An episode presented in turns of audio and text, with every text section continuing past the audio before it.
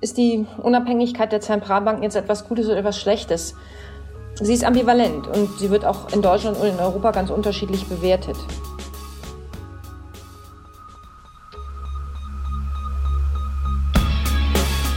In guter Verfassung. Der Grundgesetz-Podcast.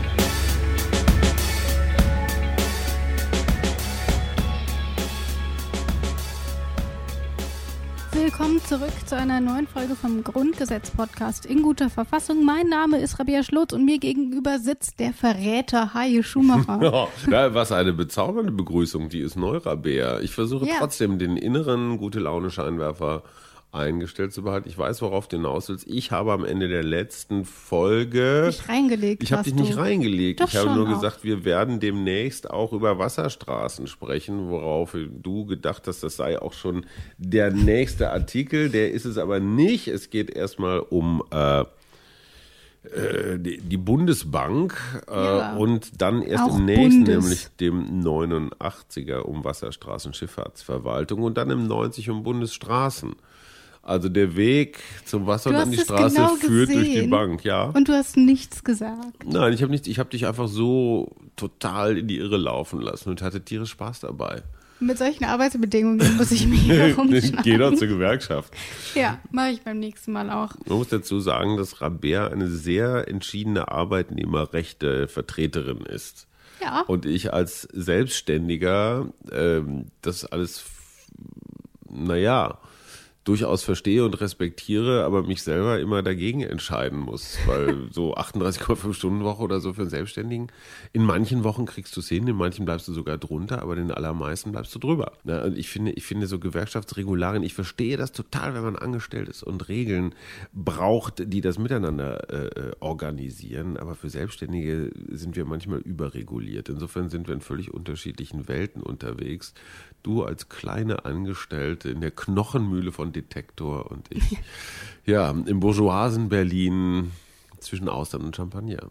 So stelle ich es mir auch vor. Ungerechte Welt. Ich glaube auch. So, so, Bundesbank. Bundesbank. Wie super Überleitung, oder? Von Austern und Champagner zur Bundesbank. Wie könnte man es besser machen? Aber ich muss das Ganze doch wieder ein bisschen zurückspinnen, denn wir gucken nochmal auf die Bundesbahn. Über die haben wir nämlich in der letzten Folge gesprochen. 1949, 1994, so rum hat es da eine Bahnreform gegeben. Mhm. Und das Ganze wurde in eine privatrechtliche Form übergewandelt. Ähm, warum man das gemacht hat und was da irgendwie auch bei rumgekommen ist, das erklärt nochmal Kai Windhorst aus der der letzten Folge. Also ich glaube, die Entscheidung war damals tatsächlich alternativlos, denn wenn die Bahn weiterhin als Bundesbahn betrieben worden wäre, hat man mal prognostiziert, ähm, welche Defizite da auflaufen und die wären nicht mehr beherrschbar gewesen. Allerdings muss man klar sagen, ähm, die Wettbewerbsorientierung der Bahnunternehmen hat in einigen Bereichen Deutschlands dazu geführt, dass die Leistungen aus Sicht der Kunden schlechter geworden sind, schlechter Verkehrsanbindung während sie in anderen Bereichen auf lukrativen Strecken, wie gerade geschildert, etwa Frankfurt, Köln, besser geworden sind. Da fahren sie schnell oder auch nach Berlin, München, Berlin, da sind sie besser geworden. Das heißt, mit dieser Privatisierung ist doch eine gewisse Ungleichheit ähm, in der Versorgung eingetreten, die vorher nicht da war. Und auch preislich ähm, hat es natürlich eine Änderung gegeben, weil jetzt die Unternehmen Gewinn erzielen wollten, während vorher doch eine gewisse Preisdeckelung da war. Deswegen, also ich würde sagen, es ist eine gemischte Bilanz. Und ich möchte noch mal ganz kurz darauf hinweisen, das Wort übergewandelt nehmen wir ab sofort in unseren aktiven Sprachgebrauch gesagt. auf ein ganz neues Verb, übergewandelt. Finde ich gut. Seitdem du hier bist, Rabea, fühle ich mich total übergewandelt in meiner Podcast-Küche. Dann jetzt aber geht es um die Bundesbank. Der Bund errichtet eine Währungs- und Notenbank als Bundesbank. Ihre Aufgaben und Befugnisse können im Rahmen der Europäischen Union der Europäischen Zentralbank übertragen werden, die unabhängig ist und dem vorrangigen Ziel der Sicherung der Preisstabilität verpflichtet. Die Bundesbank, die besteht erstmal aus zwei großen Bereichen, einmal den Währungen und den Noten. Das ist mhm. das, was wir hier herauslesen können. Sie ist damit eine Zentralbank, darüber hinaus eine bundesunmittelbare juristische Person des mhm. öffentlichen Rechts. So. Der Bundesbank hat ja auch was mit Noten zu tun. Ne? Würdest du da eher Campino oder Farin Urlaub nehmen? Immer Farin Urlaub. Mhm, okay. Du Campino? Mm, ich, ich mag sie beide. Ich bin so unentschieden. Du musst dich jetzt entscheiden. Ja, wer ist, wer ist, der, wer ist der Bundespunk? Ach, nehmen wir Sascha Lobo mit seinem, Ja, mit seinem, mit seinem Iro. Ja, So. kann der Musik machen? Nee, wahrscheinlich, aber er kennt jemanden. Hm, MC Sascha. So, ich. Wir gehen jetzt zurück.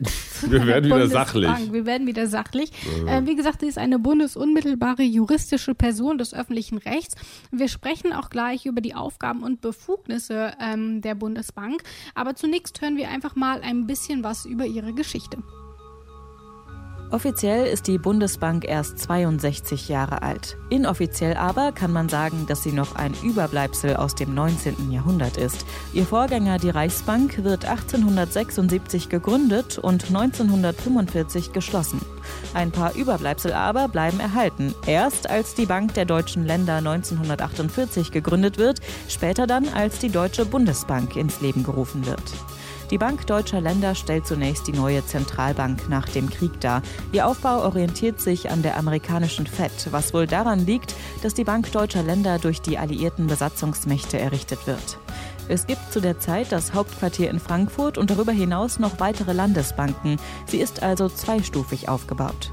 Im Zuge dessen wird auch die Reichsmark abgelöst. Nach dem Krieg ist sie im Grunde wertlos und so verwaltet die Bank deutscher Länder bis 1957 die deutsche Mark. Insgesamt hat sie ein Vermögen von über 10 Milliarden Mark angehäuft. 1957 schließlich die Ablöse durch die Deutsche Bundesbank. Die Bank deutscher Länder ist schon einige Jahre zuvor unabhängig geworden. Nun also wird sie ersetzt. Übrigens, eine Fehlprägung der Bank deutscher Länder gilt heute als die seltenste Münze Deutschlands. Wer eine ergattert, zahlt dafür gerne auch mehrere hundert Euro.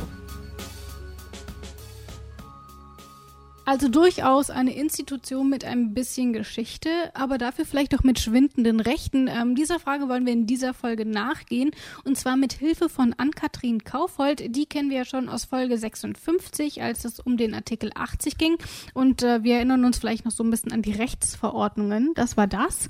Und äh, zur Auffrischung noch einmal, wer ist eigentlich Ann-Kathrin Kaufhold? Professorin Dr. Ann-Kathrin Kaufhold ist eine deutsche Juristin. Sie war von 2012 bis 2014 wissenschaftliche Mitarbeiterin am Institut für Staatswissenschaft und Rechtsphilosophie unter Bundesverfassungsrichter Andreas Voskuhle. Außerdem hat sie für ein Semester den Lehrstuhl von Professor Dr. Christoph Möllers vertreten, der auch schon in diesem Podcast zu hören war. Seit 2017 aber hat Kaufhold ihren eigenen Lehrstuhl inne, nämlich den Lehrstuhl für Staats- und Verwaltungsrecht an der Ludwig-Maximilians-Universität in München. Für ihre Lehre dort ist sie außerdem mit dem Lehrinnovationspreis ihrer Uni ausgezeichnet worden. Seit vergangenem Jahr ist sie darüber hinaus Mitglied des Arbeitskreises Finanzmarktgesetzgebung beim Bundesministerium der Finanzen. So, und welche Aufgaben hat denn so eine Bundesbank jetzt? Hajo, Ich, erzähl doch mal. ich muss gestehen, ähm, seitdem wir eine europäische Zentralbank haben, die ja das mit dem Euro alles abwickelt und seitdem die Mark für viele, manche Menschen sollen ja immer noch umrechnen, ne? in Mark wäre das so und so viel. Ähm, ich frage mich manchmal, warum brauchen wir die eigentlich noch? Ist das so eine Art freiwilliger Feuerwehr, wenn das mit dem Euro dann eines Tages mal alles zusammenbricht, weil die Italiener, Franzosen, Spanier, wir Deutschen natürlich überhaupt nicht, komplett durchdrehen, dass wir dann ganz schnell die Mark wieder einführen können? Also eine Art Reserve-Notenbank. So ganz gestehe ich, ist mir die Existenz dieses Instituts mit seinen schätzungsweise viereinhalb Millionen Mitarbeitern in Frankfurt nicht geläufig. Und ich glaube, da bist du in guter Gesellschaft. Ich glaube, viele wissen nicht so richtig, was die Bundesbank mittlerweile eigentlich macht. Eine, die es weiß, ist eben Ann-Kathrin Kaufhold und sie erklärt es uns jetzt auch einfach. Die wesentliche Aufgabe der Bundesbank besteht heute nicht mehr darin, die Geldpolitik für Deutschland festzulegen. Die geldpolitischen Entscheidungen werden heute auf europäischer Ebene von der EZB getroffen für alle Mitgliedstaaten der Eurozone. Die Hauptaufgaben der nationalen Zentralbanken bestehen dann darin, zum einen sich in die Entscheidungen, die auf europäischer Ebene, einen Entscheidungsprozess auf europäischer Ebene einzubringen, sich an den Arbeiten der EZB zu beteiligen und insbesondere an der Ausarbeitung der EZB-Beschlüsse über die Geldpolitik mitzuwirken. Und zum anderen ist es Aufgabe der nationalen Zentralbanken, die Beschlüsse der EZB in den Mitgliedstaaten umzusetzen. Die Bundesbank hat aber nicht mehr die Möglichkeit, selbst alleine eine geldpolitische Entscheidung zu treffen. Damit hat die Bundesbank natürlich einerseits eine zentrale Befugnis und ein zentrales Steuerungselement für die Entwicklung der Wirtschaft verloren. Sie kann jetzt also insbesondere nicht mehr alleine entscheiden, zu welchen Konditionen und speziell zu welchen Zinsen Kredite an private Banken und damit dann mittelbar an die Unternehmen in Deutschland vergeben werden, steuert also nicht mehr die Geldmenge in Deutschland. Andererseits kann sie über ihre Mitwirkung im EZB-Rat die Geldpolitik in anderen Mitgliedstaaten der Eurozone mit beeinflussen. Sie wirkt an den Entscheidungen der EZB mit, ist da aber dann eine, zwar gewichtige, aber nur eine Stimme im Konzert der vielen Stimmen der Zentralbankpräsidentinnen und Präsidenten aus den Staaten der Eurozone und der Vertreter der EZB.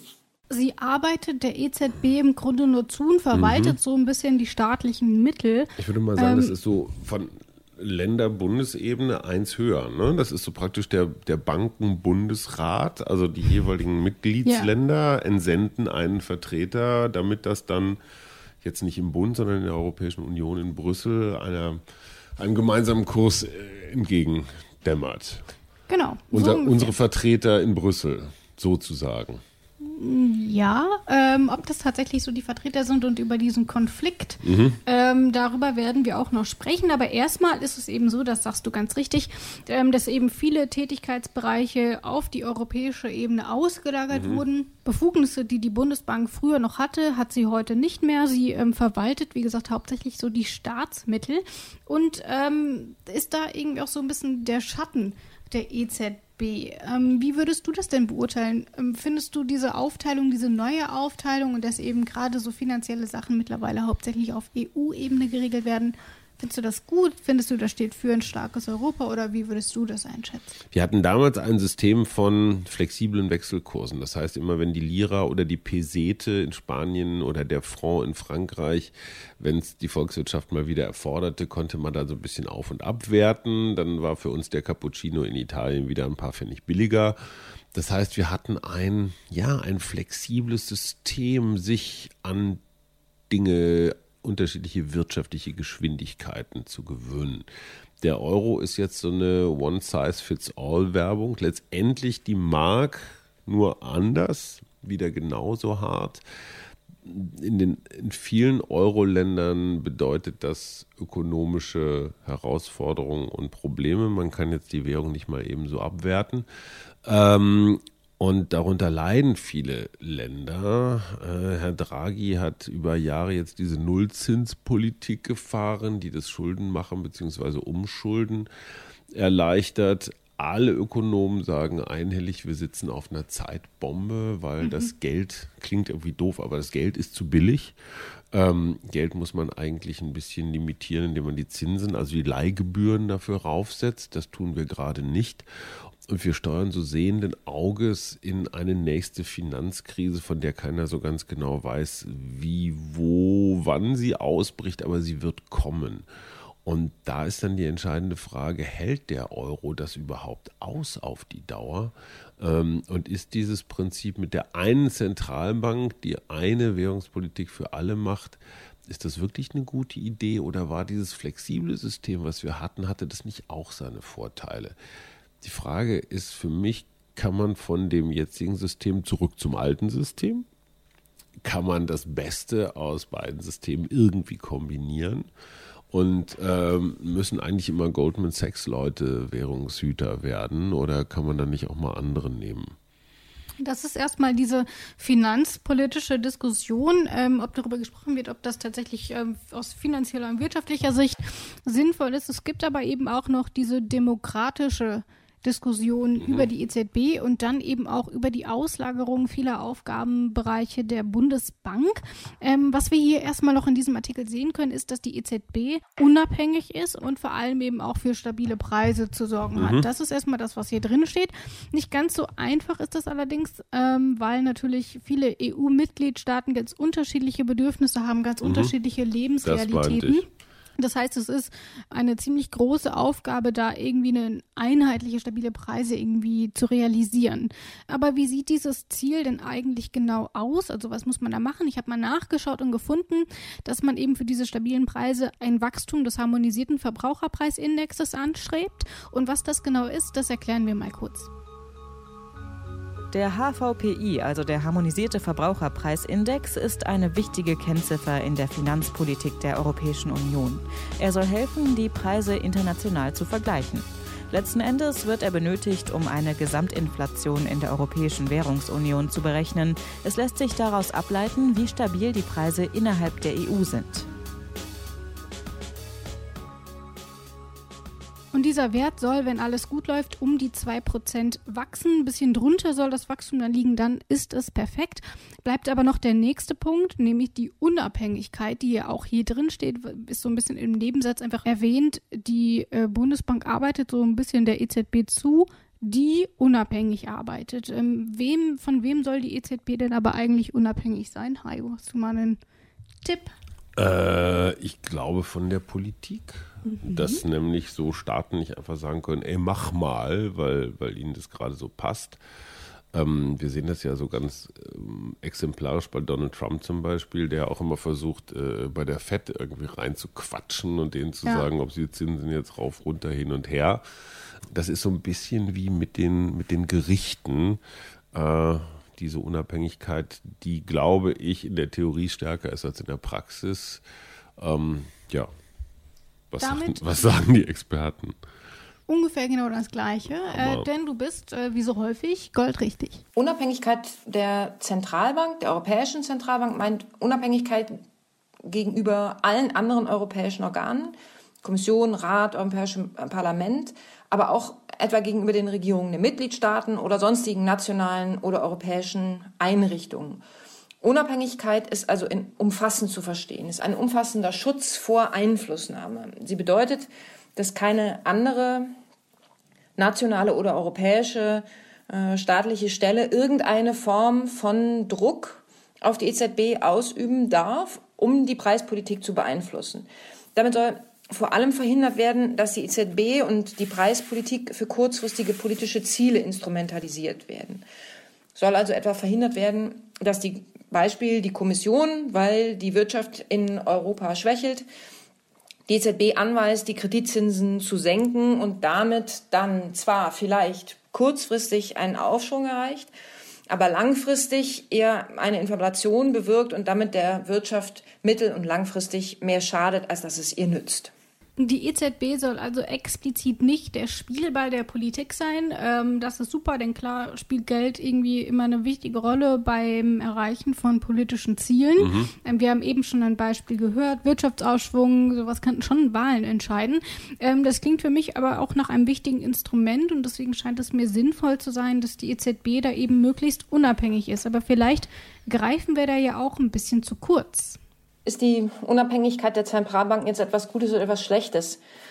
Sie ist ambivalent und sie wird auch in Deutschland und in Europa ganz unterschiedlich bewertet. Unabhängigkeit kann einerseits ein wirksamer Schutz davor sein, dass die politischen Instanzen die Geldpolitik für ihre kurzfristigen Ziele instrumentalisieren und missbrauchen, also etwa vor Wahlen Zinssenkungen äh, bewirken, die dann zwar kurzfristig Wachstum fördern, weil sie Investitionen erleichtern, aber mittel- und langfristig zu einer Inflation führen, die der Wirtschaft und der Gesellschaft insgesamt schadet. Viele Staaten haben in der Vergangenheit auch positive Erfahrungen mit der Garantie der Unabhängigkeit für ihre Zentralbanken gemacht, auch die Bundesrepublik. Unabhängigkeitsgarantie bedeutet aber zugleich auch eine erhebliche Schwächung der demokratischen Legitimation der Zentralbanken. Möglichkeiten der Bürgerinnen und Bürger in Europa zu beeinflussen, welche Maßnahmen die EZB ergreift, sind sehr begrenzt.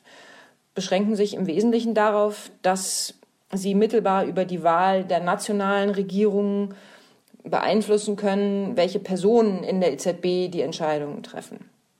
Das ist insofern nicht unproblematisch, als die EZB ein sehr mächtiger Player ist und im Wesentlichen mit ihren Entscheidungen wesentlichen Einfluss auf die Entwicklung der Wirtschaft und die politische Entwicklung in Europa hat. Das hat sich in der Staatsschuldenkrise zuletzt ganz deutlich gezeigt. Insofern scheint es mir wichtig, dass diese Schwäche der demokratischen Legitimation zumindest ein kleines Stück weit dadurch kompensiert wird, dass die Gerichte, also EuGH und Bundesverfassungsgericht, jedenfalls darüber wachen, dass die EZB nur diejenigen Kompetenzen ausübt, die ihr auch von den Verträgen übertragen wurden. Ganz so einfach ist es also tatsächlich nicht. Ähm, wenn du dich für eine Seite entscheiden müsstest, mehr Unabhängigkeit oder mehr demokratische Legitimation? Mm.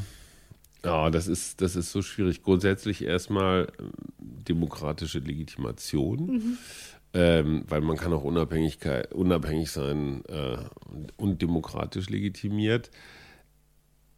Ich gestehe, dass mir dieses ganze Währungshüter-Klimbim-Zeugs immer etwas unheimlich war. Ich hatte immer das Gefühl, da, da blickst du nicht richtig durch. Das ist ein Geheimbund, auch so, so weltweit ich gestehe, so ein bisschen habe ich das beim Bundesverfassungsgericht auch. Ähm, die, die Währungshüter sind ja auch so eine, naja, so eine eingeschworene Bande. Ich bin mir auch gar nicht so sicher, ob sie immer nur auf wissenschaftlichen Erkenntnissen, was sie immer vor sich hertragen, mhm äh, auf, auf Grundlage dieser argumentieren oder ob da nicht einfach auch, ob das nicht auch so eigentlich moderne Voodoo-Meister sind, die da einfach so Rituale für unsere Wirtschaftsjournalisten, Kollegen und Banken und so aufführen. Und äh, im Vatikan steigt dann mal weißer und schwarzer Rauch auf und äh, in, äh, in Haiti wird mal ein Huhn geköpft oder so und, und wir haben halt die Bundesbanken. Und wie Vergleichbar. Wir, wie, wir, wie wir alle wissen, hat dieses ganze Geld- und Kreditgeschäft ja irre viel mit Vertrauen zu tun. Und, und es geht darum, durch solche Rituale Vertrauen zu erzeugen. Ist jetzt aber eher so eine mythologische Erklärung, auf die ich aber total stolz bin, weil sie mein Unwissen einfach sehr elegant kamoufliert. Unsere Hörerinnen und Hörer können da auch noch mal ein bisschen drüber nachdenken. Äh, wir geben euch die Zeit, denn wir sind jetzt erstmal für diese Folge wieder mal am Ende und in der nächsten Folge, da geht es dann wirklich um die Wasser- und um die Bundesstraßen. Yay! Ähm, das ist dann nämlich Artikel 89 und Artikel 90. Dann ist es dann auch tatsächlich Georg Hermes. Äh, ich freue mich auf jeden Fall drauf und Guter damit sage ich Tschüss. Tschüss. In guter Verfassung. Der Grundgesetz-Podcast.